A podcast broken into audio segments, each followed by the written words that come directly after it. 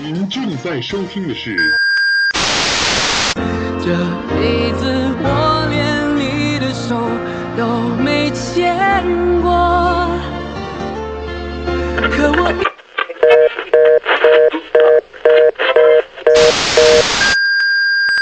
喂喂，这是什么地方？这里是财经头条。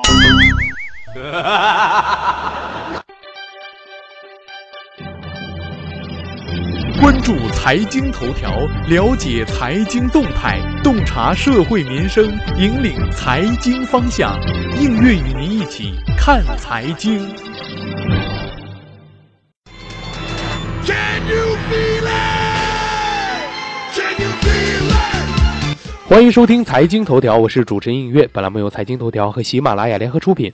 本期节目我们要关注的话题是：外贸店买衣服，小心衣服来自太平间。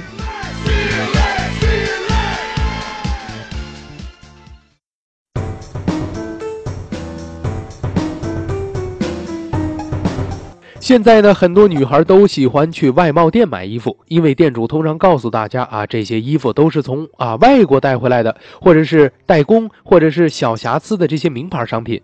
近期呢，就爆出了行业丑闻了，这些所谓的外国货很有可能是洋垃圾，是从外国垃圾场、停尸房或者是太平间拿过来的。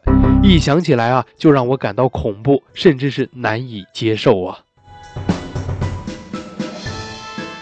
今年以来，深圳海关查处了六宗固体废物走私案，涉嫌走私禁止入境的洋垃圾两千余吨。根据调查，旧衣服的收购销三个过程拥有完整的地下产业链。收废品的人先从社区、学校、工地等地方收来旧衣服，转发给中大型的废品中转站。在废品中转站，一些成色较好的旧衣服首先被商贩们买走了。摆摊儿进行第二次出售，无法销售的呢，则被送往旧衣服的集散地。集散地的工人按照白、彩、深三种颜色对旧衣服进行分类，出售给小作坊。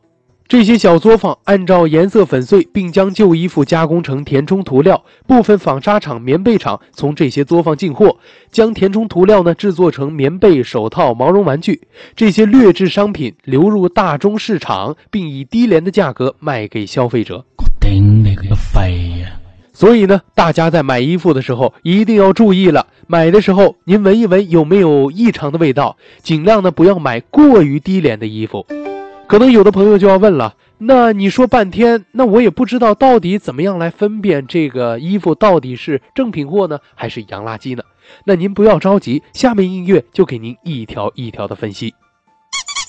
首先找不到同款，由于洋垃圾服装呢是四处捡来的，所以码数一定是不全的，基本就这么一件，没有同款的其他号码。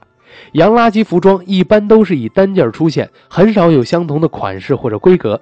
大家可以这样想一下：要是从各种渠道收来的垃圾分类整理，如果从成千上万件这个旧衣服中找出同款打包，不仅劳心劳力，而且还增加了成本。一心奔着利润的黑心商人是绝对不会这么干的。其次，衣领袖口非常旧。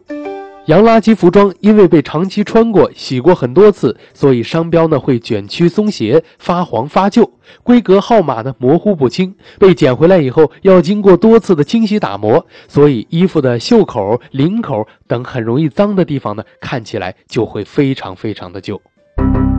肘部有褶子。洋垃圾衣服因为经常被穿，所以腋下和肘部会经常有弯折，所以很容易产生褶子。新衣服呢，则不会有这样的现象。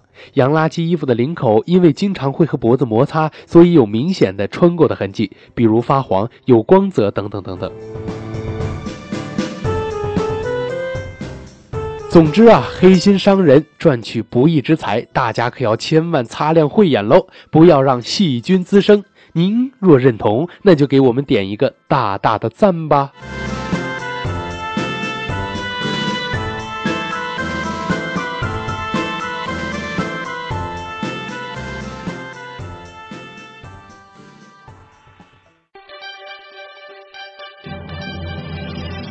关注财经头条，了解财经动态，洞察社会民生，引领财经方向。